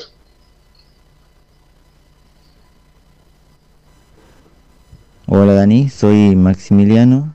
Este, mi fecha es el 25 de enero del 92 y creo que mi jaula es la de los celos y lo de querer tener el controlado todo, digamos. Bueno, arreglado, flaco. Me, me, dan fechas. las fechas, vieron, son para hablar conmigo. Yo no, yo, eh, son para hablar y salir al aire. Yo no, no, no. Si no me hacen analizar, hacer 400 cuentas en dos horas, como si yo fuera un oráculo. Pibe, vos no tenés, vos tenés menos confianza en vos que una larva, que una meba, ¿entendés? Sos un tipo que a cualquier propuesta siempre decís que no. Todo lo nuevo te resulta rechazante. Vivís en una jaula y no vas a arreglar nunca en tu vida esto si no te sentás con alguien a arreglarlo. Veme en una entrevista, te voy a decir con quién lo arreglás, o sentate con alguien y fíjate. Pero la mayoría de las personas que salieron al aire me dieron su fecha, no hicieron nunca nada para resolver nada. Y lo que están esperando es que yo les dé una solución mágica. Y no se las voy a dar, porque no existe. Porque yo tampoco la tuve cuando tuve los conflictos que tuve. Y tuve que buscar y sentarme con alguien y bancarme a hacer una terapia y parirme y resolver los conflictos que tenía. Entonces esto no se arregla por radio. Hablábamos de cuál es tu jaula, no hablábamos de tu fecha. Y tampoco, y también un tema musical. Y entonces todos se prenden a, a querer soluciones mágicas y respuestas. ¿Y saben qué hacen después con todo lo que yo les respondo? Una mierda de nada. Porque hace años o meses que escuchan este programa, se sienten identificados con cada cosa que yo digo y sin embargo no hacen nada. Porque si yo fuera un médico y explicara las causas y los síntomas de la gastritis y alguno se diera cuenta que tiene una gastritis, iría al otro día mismo al médico a curarse de la gastritis. Pero ustedes se dan cuenta que tienen complejo de inferioridad, frustración, complejo de puta, culpa con la sexualidad, culpa con el disfrute, frustración, desconfianza, baja confianza en sí mismo, dependencia emocional, necesidad de aprobación y no hacen un carajo. Entonces no merecen que yo me esté devanando el cerebro porque hay que captar la vida de un ser humano que habla cuatro palabras. Así que fecha de nacimiento es para el que sale conmigo al aire, para el que pone las pelotas o pone los ovarios y habla a fondo de todo y se sacude con sus verdades y me dice que lo que le digo es así. Para todos los cagones que no tienen pelotas de afrontar su vida, ni en público, ni en privado conmigo, ni con nadie, entonces no hay más nada. Ya demasiado, no lo hago nunca Ya dije que no lo hacía. Demasiado se abusan. Vamos. Hola Daniel, ¿cómo andás? Después de tanto tiempo te vuelvo a escuchar, Daniel. Qué, qué felicidad y orgullo y emoción me, me causa volver a escucharte. Te veo volver a fumar, como te dijo la chica o el chico que, que te habló.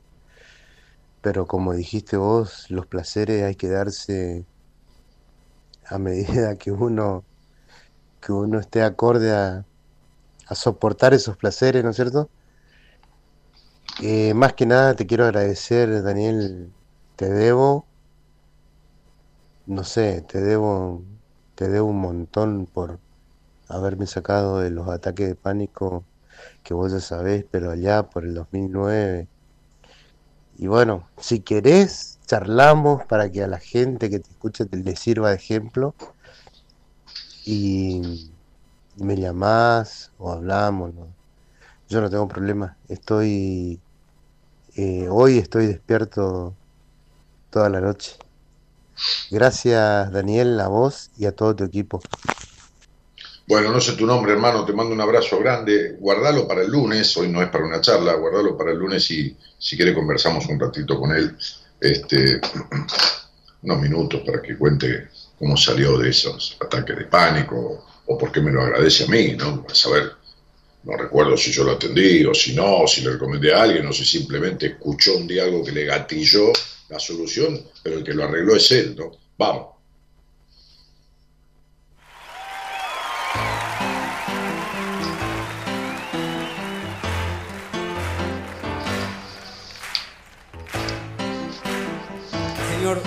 Pérez, el armado del escenario.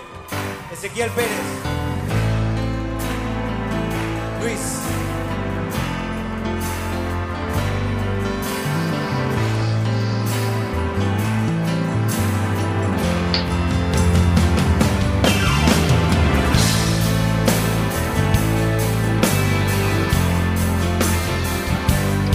Ahí Sol González Bruno, que es María Sola, que salió en un mensaje hace un poquitito, me dice gracias por responder, así es. Bueno, ahora vamos a ver qué cuerno haces con todo lo que te dije.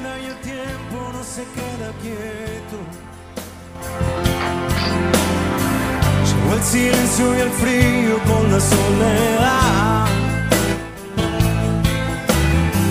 ¿En qué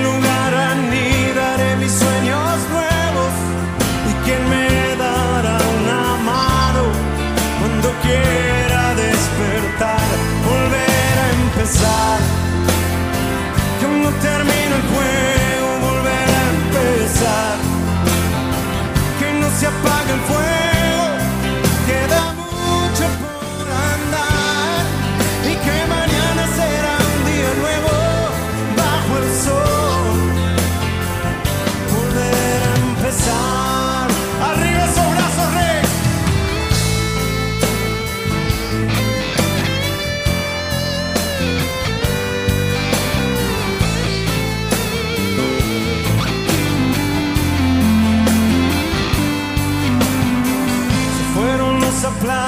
y algunos recuerdos. Y el eco de la gloria duerme en un placar. Yo seguiré adelante atravesando miedos. Sabe Dios que nunca es tarde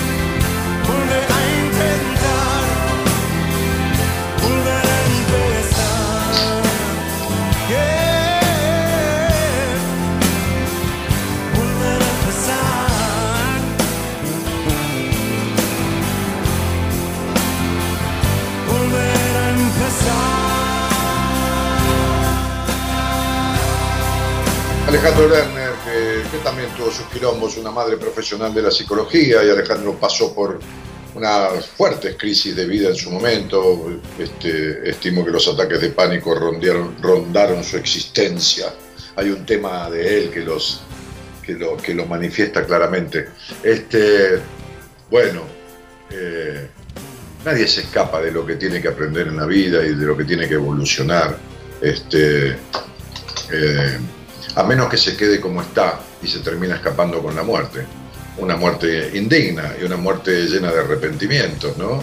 Este, toda esta gente que, que- no hacen nada por, por resolver nada, este, va camino a una muerte que puede ser esta noche, mañana, dentro de un año, dentro de tres, dentro de quince, este, una muerte gris, una muerte, una muerte de mierda, ¿no? Una muerte de arrepentimiento, sería, me pasé la vida buscando que los demás me quieran, ¿no? Como diría Julio Iglesias, me olvidé de vivir, ¿no?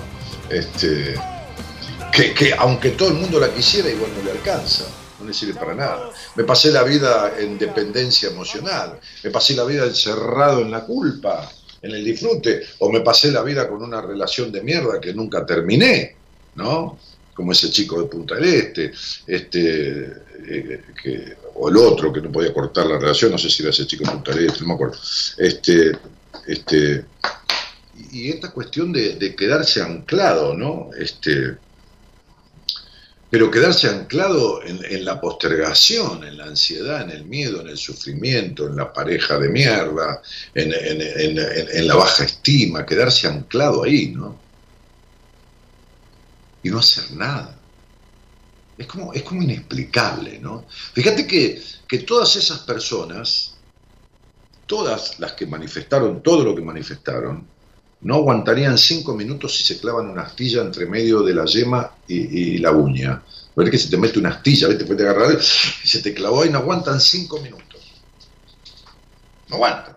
El dolor, yo tampoco. Sin embargo, tienen dolores mentales, emocionales, afectivos, frustraciones, postergaciones, culpas sexuales, miedo al disfrute, desconfianza en sí mismo, de confianza de los demás, resentimiento con el pasado, rencores, rechazo por su propio cuerpo, culpa en la sexualidad. Se quedan, no aguantan una astilla que se le meta en el dedo un minuto, no aguantan con el celular roto un día. Yo tampoco, ¿eh? Pero se aguantan el sufrimiento, comer mierda, tragar amargo, escupir dulce, tener la sonrisa dibujada cuando el alma llora todo el tiempo. ¿Por qué no se crucifican también? ¿Por qué no se eh, erigen una cruz de madera, ¿no? Este, este, y se crucifican. Hay un tema de Serrat que habla de la crucifixión, ¿no? El Cristo de los... Este, buscalo, buscalo, un tema bien denso. Este, el Cristo de los gitanos, creo, ¿no? El Cristo de los gitanos, la, canción habla, dice algo de eso, ¿no? Si pulsas la letra, eh, podré cantar el Cristo de los gitanos con un Ay, ¿cómo se llama la letra? Así que, ¿Sabe que hace mil años que no escucho eso? Este, pero pone, pone una frase ahí, eh, la saeta, la saeta al cantar, la saeta al cantar. Sí, sí, ponelo, ponelo, ponelo porque esto es la historia de muchos, ¿no? C. Gómez, C. Gómez, y pone la fecha de nacimiento, ¿no? Soy Cecilia Gómez, y es tal cual decís, del 29 del 3 del 85. No importa, ¿para qué la quiero? Si no necesité nada. ¿No viste que te dije todo sin necesitar nada? Pero te da un cagazo bárbaro venir a verme, ¿eh? Hablar conmigo al aire, que no tenés que pagar nada, o verme en privado, ¿no? No, te quedás con eso, tal cual, qué tipo hijo de puta, ¿cómo puede ser que sepa tanto? ¿Cómo puede ser que me conozca más que, que los que me conocen? ¿Cómo puede? ¿Y para qué, ¿Para qué le sirve todo este juego perverso de querer escuchar la mierda en la que viven y no hacer nada para arreglarlo? ¿Para qué carajo les sirve, digo yo? Pero les hablo así no por faltarles el respeto, ¿eh? no, les hablo así porque les tengo respeto, Faltarles el respeto sería, genios míos, queridos, bueno, el amor y la vida, y cuanto este, en casa de herrero, milanesa de goma, y a caballo regalado no se le miran los dientes, y no por mucho madrugar Dios te ayuda, y la paz del Señor ya te va a recoger, en su santa gloria y, hace el esfuerzo y vive en la gloria del Señor o pide que te será dado y la reputa madre que lo parió. Eso sería faltarle ese respeto. Decirle, bueno, querida, ya va a pasar, bueno, flaco, ya, ya eh, sí, no te, quedes en ese amor tortuoso, ¿entendés? O es algo que, que Dios te mandó, es una prueba, pero ¿qué prueba? Eso sería faltar ese respeto. Tenerle respeto y decir, manga de hijos de puta, ¿por qué mierda desperdician una vida que es la única que tienen de la manera que la desperdician? ¿Por qué se cagan en ustedes mismos? Eso es respetarlos, hermano. Eso es respetarlos. Yo no respeto a los chupaculos. No. ¿Entendés? Entonces sería. Vos fíjate que que en la mayoría de los políticos le des el cargo que le des, lo agarran. Y tenemos un ministro del Interior que es tartamudo. O sea, pero qué hijo de puta sería, dame otro cargo, la concha de tu hermana. El ministro del Interior es el tipo que, que, existe para amalgamar el diálogo profundo, intenso, político, interactivo con todos los gobernadores del país. Es el que corre, y el tipo es tartamudo. Por favor, es decir, me apena su tartamudez, más si quisiera arreglarla, que me viniera a ver que, la, la, resolvemos la tartamudez. Pero digo, este, ¿cómo puede ser? ¿Entendés? Entonces, viste, sería, hay, una falta de respeto por sí mismo. No, no es el, el respetar al otro, importa tres carajos, es el respeto por sí mismo. Hay tipos que le ofreces cualquier cosa y no saben hacer una O con una taza y lo agarran. ¿Me comprendés?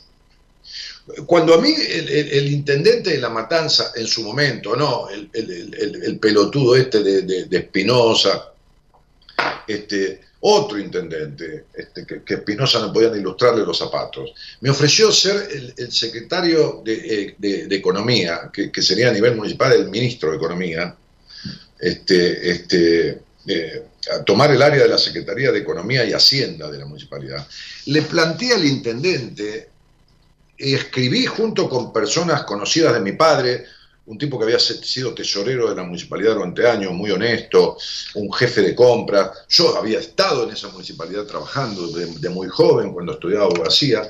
Le, esbocé un plan, un plan clarito, un plan. Nosotros tenemos un presidente que dijo, no, no tenemos plan. Ah, a mí no me gustan los planes. Ahora el boludo va a, armar un plan para acordar con el Fondo Monetario Internacional. Es decir, estoy comparando que este pueblo se parece a sus gobernantes y sus gobernantes al pueblo, a la mayoría por lo menos. Yo me siento parte de mi pueblo, pero no en la forma de ser. Yo soy de este pueblo, yo pude haberme ido del país dos veces o tres y no me voy porque amo mi país y amo mi Argentina. Yo digo este, yo, yo, yo, digo este pueblo, que es mi pueblo. Yo digo nuestro país. Entonces cuando me ofreció ser, eh, eh, ministro de Economía del municipio de La Matanza, un municipio que en ese momento tenía un millón de habitantes, un millón y pico y tiene dos millones cuatrocientos, este, este, es que, eh, este, que hay gobiernos que, quieren tanto a los pobres que los multiplican, ¿no?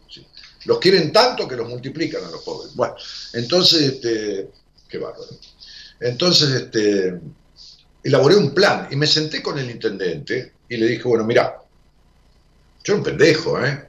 Pendejo de 30 años, 31 años. Este, este es el plan. Este es el plan para ordenar áreas del municipio, este es el plan para distribuir mejor los ingresos del municipio, este es el plan. Ahora, para esto necesito la Secretaría de Hacienda que me estás ofreciendo, la Subsecretaría de Hacienda, es decir, nombrar a mi subsecretario, crear una Subsecretaría de Control de Gestión, porque yo no voy a distribuir la guita en las diferentes áreas de la municipalidad para que se la gasten para la mierda, necesito tener a alguien que haga control de gestión.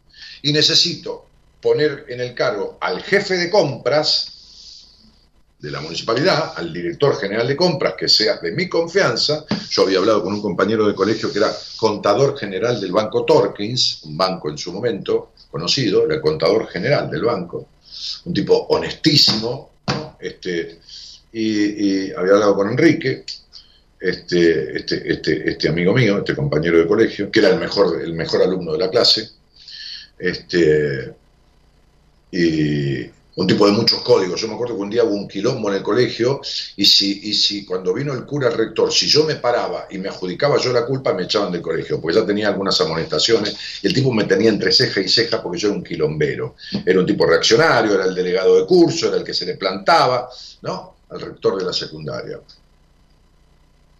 Y entonces dijo, ¿quién fue? ¿Quién fue el que hizo tal cosa, no?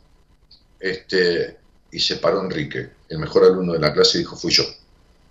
Porque él sabía que si yo me paraba y me levantaba, me echaban. Y él, como era el mejor alumno de la clase y el mejor del colegio, le pusieron dos amonestaciones y listo.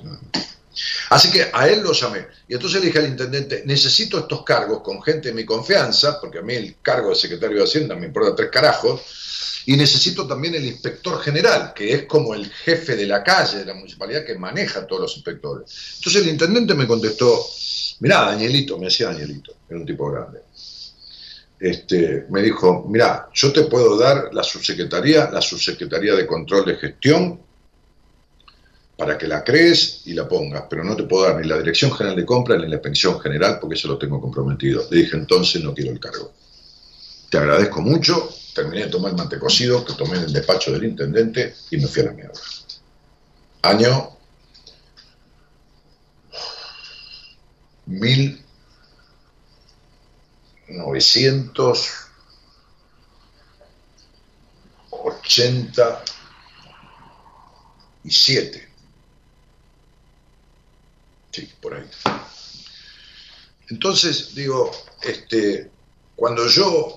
hablo como hablo, porque no hay malas palabras, decía Borges, hay malas interpretaciones, ¿no? Este, este, y, y, utilizo palabras fuertes, lo que hago es estar respetando al que tengo delante. No le estoy faltando el respeto, lo estoy respetando, porque yo no junto oyentes. A mí no me interesa juntar oyentes, no me interesa hablar para endulzar los oídos como diría Patricia Sosa en una hermosa canción. A mí me da por las pelotas ver tanta vida desperdiciada. Me da por las pelotas ver en una entrevista a alguien con una capacidad intelectual, una capacidad amatoria, una capacidad sexual, una capacidad de disfrute y verlo hecho mierda. Me da por las pelotas. A mí no me pasa indiferente eso. Yo no soy el terapeuta de... ajá, bueno, no, de ese tema no hablemos, este, esto, lo otro. El miércoles yo tuve una charla con un señor de 66 años que cuando le hablé de su vida, él no me había dicho nada, cuando le expliqué lo que era su vida y los por qué, y me preguntó 200 cosas y le expliqué todo, hasta por qué no podía tener excitación sexual con su mujer, se lo expliqué de cabo a rabo, me dijo, he recorrido psicólogos y psiquiatras durante toda mi vida. Le dije, sí, ya sé qué me vas a decir que nunca te explicaron esto ni te dieron tu explicación. Me dijo, sí, pero tampoco te la dieron con la pasión que yo te la di. Ahora, sí que hay profesionales de la psicología buenos, si no, yo no tendría un equipo. Listo, chao. Si yo me creería que soy qué sé yo qué, el Superman de la psicología, no tendría un equipo.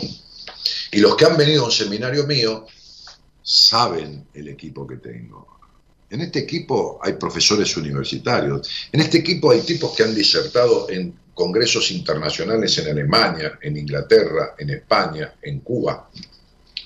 En este equipo hay, tipos o mujeres. Eh, hay una mujer que es docente universitaria de la Universidad Católica Argentina y que asesora a las principales empresas, que ha tenido intervención y ha sido convocada por las principales empresas del país como psicóloga para dar seminarios sobre estrés, sobre esto, habla sobre medicina laboral, este, este, pero BMW, Shell, Banco Patagonia, este, qué, sé yo, entras en la página de ella y te, dice sus, sus clientes, porque son empresas, atiende empresas, por eso no hace radio, porque no, no, no, no puede acostarse a las 3 de la mañana, este, pero, pero hace 40 años que es psicóloga y es amiga mía hace 32, 33 años. En este, en este equipo hay una psicóloga con medalla de honor en la Universidad de Buenos Aires, con un promedio de 9, con un posgrado. hay una psicóloga que, es este, escritora, este, concertista de piano, cantante, de haber estrenado una ópera en, en, en, en, Albuquerque con la Orquesta Sinfónica en Estados Unidos. O sea, ¿de qué estamos hablando? ¿De qué estamos hablando? De personas que han vivido, que por supuesto tienen sus cosas desde ya nadie está exento de una angustia, pero hablamos de gente que sabe lo que hace. Que no empatice un paciente con él como no empatiza con... Bueno, eso son otras cosas. Pero que la gente que escucha este programa viva escuchando esto, yo les aconsejo no escucharlo, porque eso es, no es de masoquista porque masoquista disfruta con cierto padecimiento. La palabra masoquista está desestimada y mal utilizada como está mal utilizada la palabra maquiavélico, está mal utilizada, ¿no? Este, como está mal utilizada la palabra eh, vivo en la jaula de mi zona de confort, ¿qué mierda va a ser zona de confort? ¿Es zona de disconfort o estás confortable en esa zona de mierda en donde estás? ¿No? Entonces, este, este, hay, gente que utiliza mal las palabras. Entonces, escuchar este programa y no hacer nada es ser sádico, no masoquista. Porque el sadismo es el, dolor infringido para el sufrimiento, como el marqués de Sade, ¿no? Que agarraba y le hacía sangrar a una mina que sometía y escribía con la sangre carta, ¿no? O verso, que es un enfermo mental. Pero digo, este, masoc, de donde viene la palabra masoquismo, es otra cosa. Ahora, el punto es que son sádicos porque están escuchando el quilombo que tienen, el sufrimiento del otro, que es el mismo que el propio, y no hacen nada. Absolutamente nada. Nada. Pero no digo nada porque no pueda verme porque los honorarios míos, no, no, nada, ni hablan al aire, no, no se van ni a un hospital público a buscar un psicólogo, aunque sea que lo atiendan media hora cada 15 días, no hacen nada, absolutamente nada. Entonces yo, que no estoy acá para hacer rating, ni, ni, ni la radio me paga, eh, porque no me paga nada, al contrario, este espacio lo compro yo y mi equipo compramos este espacio de la radio. Este, este, para que nadie me diga lo que tengo que hacer ni lo que tengo que decir. Entonces, digo, yo que no estoy juntando rating, les sugiero, porque yo consejo no doy, doy opiniones y sugerencias, que la gente que vive sufriendo y que escucha y reconoce razones por las cuales sufre y se da cuenta y escucha este programa, lo deje de escuchar. Y se vayan a escuchar a Dolina, que está todo bien, o a Claudito María Domínguez, o a Bernardo Estamatea, o a qué sé yo quién, no importa, o a Paca Paca, ¿no? A mirar dibujos animados, o qué sé yo, no sé o mirar los ocho escalones en Flow, que me encanta ese programa con Guido Casca, que es un, un, conductor bárbaro, este, o mirar Utilísima y por lo menos aprender a cocinar. Pero no estar escuchando esto comiendo mierda, porque es comiendo mierda cada noche, entendiendo el quilombo de que tenés de tu vida y que estás inutilizando tu existencia y padeciendo el darte cuenta sin hacer nada. Entonces yo no te lo digo irónicamente, ¿eh? no, no, no, te lo digo con todo cariño y con mucha dedicación y con todo respeto. No escuches este programa si no haces nada para solucionar todo el desperdicio de tu vida. No lo escuches, porque es de sádico vivir en el dolor, en la privación, en el encierro, en la incapacidad, en el sacrificio, en la pareja de mierda, todo demás, y escuchar este programa que te lo recuerda cada dos minutos y seguir en lo mismo. Eso es de sádico. Entonces, muchas de las personas que escuchan este programa viven en la jaula del sadismo. Los otros son detalles. Porque, ¿sabés qué pasa? Si yo me meto en una conversación, digo, vos tenés necesidad de aprobación hace cuánto? Hace 35 años. Hace 35 años que no sabe quién es. ¿Y, cuánto, ¿Y cuántas parejas tuviste que fueron todas, todas decepcionantes? Las cinco que tuve. Todos los hombres de mi vida me abandonaron o todas las mujeres que tuve me cagaron. Bueno, y siguen lo mismo. No es que le surgió ahora el tumor, es que lo tiene desde siempre. Entonces, ¿para qué escuchar esto? De verdad lo digo, ¿eh? Yo no escucharía un programa que me hable toda la vida de la mierda que tengo y que no resuelvo. No quiero, si agarro, agarro y hago lo de los tres monitos, ¿viste? No quiero escuchar, no quiero oír, ni quiero decir nada, y listo, chao. Y miro utilísima. O Masterchef, qué sé yo. Y listo. Y que se cague el cantor.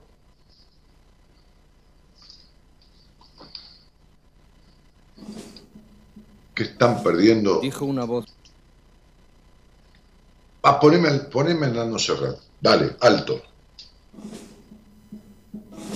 Dijo una voz popular. ¿Quién me presta una escalera para subir al madero? Para quitarle los clavos a Jesús el Nazareno. Oh, la saeta, el cantar al Cristo de los gitanos, siempre con sangre en las manos, siempre por desenclavar. Cantar del pueblo andaluz, que todas las primaveras anda pidiendo escaleras para subir a la cruz. Cantar de la tierra mía al Jesús de la agonía y es la fe de mis mayores. O no eres tú mi cantar, no puedo cantar ni quiero a este Jesús del madero, sino al que anduvo en la mar. O no eres tú mi cantar, no puedo cantar ni quiero ese Jesús del madero, sino al que anduvo en la mar. O no eres tú mi cantar, no puedo cantar ni quiero a ese Jesús del madero, sino al que anduvo en la mar. O no eres tú mi cantar.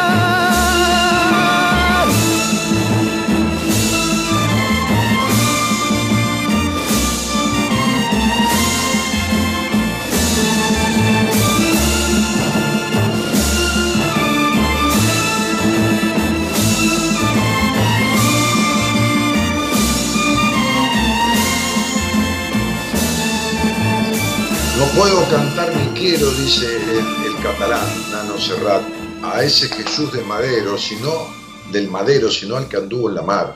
No a ese del sacrificio, de la cruz, de estar enclavado, sino al que anduvo en la mar, sino el que, bueno, bíblicamente caminó sobre las aguas, sino el que era libre, el que se cagaba en los demás, el que, no el del sacrificio y el de esto y el de la adoración, este, de los demás hacia, hacia, hacia ese, a ese Jesús enclavado, haciendo loas. Y encima, con las religiones, para que tengo que enchufar otra computadora porque se está por, por, cortar, que no quiero que se corte. Espera un segundo. Este, aguantame, ¿eh? ¿Ves que me falta mi mujer?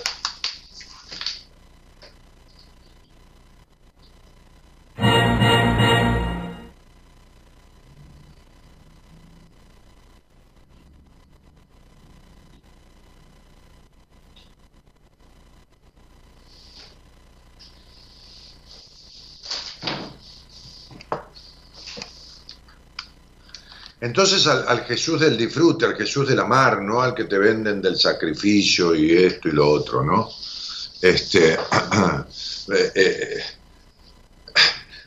esta cuestión que te salís de tu casa, una casa culposa, y te vas un rato a misa y tenés que decir el credo, creo de otro, es por mi culpa, por mi culpa, por mi culpa, por mi grandísima culpa, pero anda la concha de tu hermana, sería, es decir, por tu culpa crucificaron a Jesús Pero qué manga de perversos, hijos de puta, ¿no? Entonces, creces en la culpa. Tu madre sufre y dice, yo me quedé con tu padre por ustedes y ya te facturan. Yo qué mierda tengo que ver, sería, ¿no? No digo porque mi madre me haya dicho eso, pero digo, ¿qué mierda tiene que ver el pibe, ¿no? Este, este, eh, eh, eh, pero la otra vez hablé con un muchacho que el padre le dijo, mira, yo para que vos no te perjudiques con mi nueva pareja, no quisimos tener un hijo para que no te vaya a causar celos ni nada. Y lo abortamos. O sea, ¿qué le dijo? Le, quedó, le, le está diciendo, por culpa tuya, abortamos, matamos un bebé. O sea, sería, si vos querés abortar, abortá, pero no le eché la culpa a un pibe de 10 años. Entonces, todo el mundo vive en la culpa, en la culpa por decir, en la culpa por qué van a pensar los demás, en la culpa por, por nacer con un pecado sin haber ni, ni- ni tener sentido de, de chupar una teta y ya nacer con el pecado original. Con la culpa de que si me porto mal me voy al infierno y me quemo eternamente, con la culpa de la culpa de la culpa. La culpa por decir, la culpa por callar, la culpa por el disfrute, la culpa por el sexo. La culpa porque no me quisieron y no fui lo suficiente para que mi papá o mi mamá me quisiera, ¿no? Que es la culpa que le da vuelta a la gente.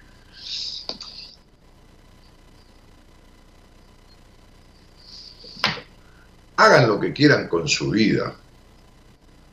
Pero encima de que la viven para la mierda, dejen de cagársela escuchando este programa. Dejen de cagarse la vida revolviendo mierda, ¿no? Revolviendo mierda. Nadie se comería un vómito, ¿no? Si vos vomitás no te comes el vómito. Entonces, ¿para qué comes de tu propia mierda escuchando esto sin hacer nada para resolver toda la corriente y la cascada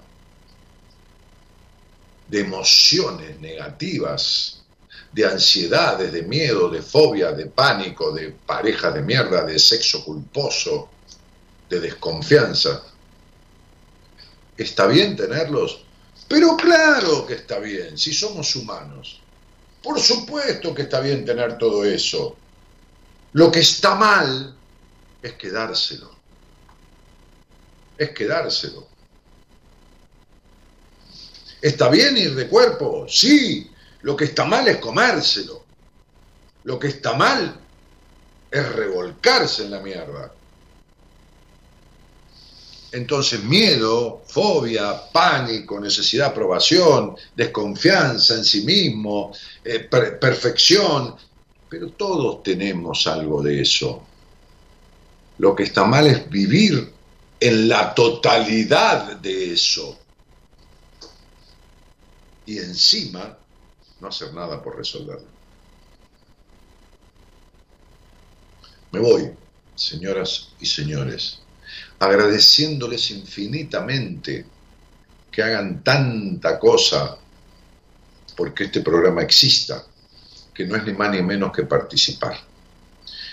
Pero, pero, mi mejor manera de agradecérselos es siendo honesto con ustedes, que no es más que ser honesto conmigo mismo, desde ya, porque no hay peor traición que la traición a sí mismo. El señor operador es Gerardo Subirana, que suena de esta manera. con los ojos cerrados, como presintiendo que horrible es el mundo que vamos a ver. Con el llanto en los labios, con el llanto en los labios, como lamentando llegar a una tierra que buena no es. Así nacemos. Así nacemos, así nacemos yo, tú, ese y aquel, así nacemos, así nacemos, así nacemos yo, tú, ese. Y las manos cerradas, con las manos cerradas, como preparados a dar duros golpes, morir o vencer y la piel arrugada con la piel arrugada, como fiel presagio del día que llegue la dura vejez. Así nacemos yo.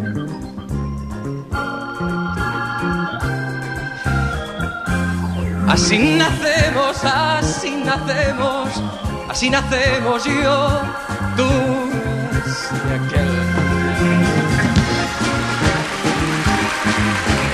Amamos, amamos al operador, dice María Fernanda Rivero, y no es para menos porque el tipo tiene una oreja eh, impresionante que para técnicamente juntar en época de pandemia la productora, eh, el conductor y unir todo en el estudio central y encima sacar audios y tener el tema preparado escuchando. Gerardo Subirana, el operador que más años operó el programa Buenas Compañías en diferentes etapas. Este, un cariño grande, Gerardo, hasta el lunes que viene. Eh, por otro lado, la señora productora, ¿eh? Norita Ponte y su hermana, que está siempre con ella, este, son casi eh, siamesas, este, Eloísa, eh, que, trabaja con nosotros en este área y en otras áreas también.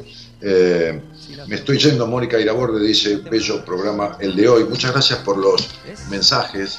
Este, aguántense mis devoluciones, porque al que pide se le da. Yo no le toco el timbre a nadie para decirle nada, pero cuando alguien llama, dice algo, tiene que aguantarse a este que soy, o no, o no escucharlo más. Mi nombre es Daniel Jorge Martínez, el programa se llama Buenas Compañías, llevo más de 28 años hacerlo. Hoy argentino, nacido en el Partido de la Matanza, el pueblo de Ramos Mejía, consultor psicológico, miembro de la Asociación Argentina de Sexualidad Humana, miembro de la Asociación Internacional de Consultores Psicológicos, doctor en psicología, pero más que todo eso, una persona. Buenas noches a todos. Gracias por estar y que tengan un buen diciembre. Hasta el lunes conmigo. Mañana alguien de mi equipo. Como presintiendo que horrible es el mundo que vamos a ver. Con el llanto en los labios, con el llanto en los labios, como lamentando llegar a una tierra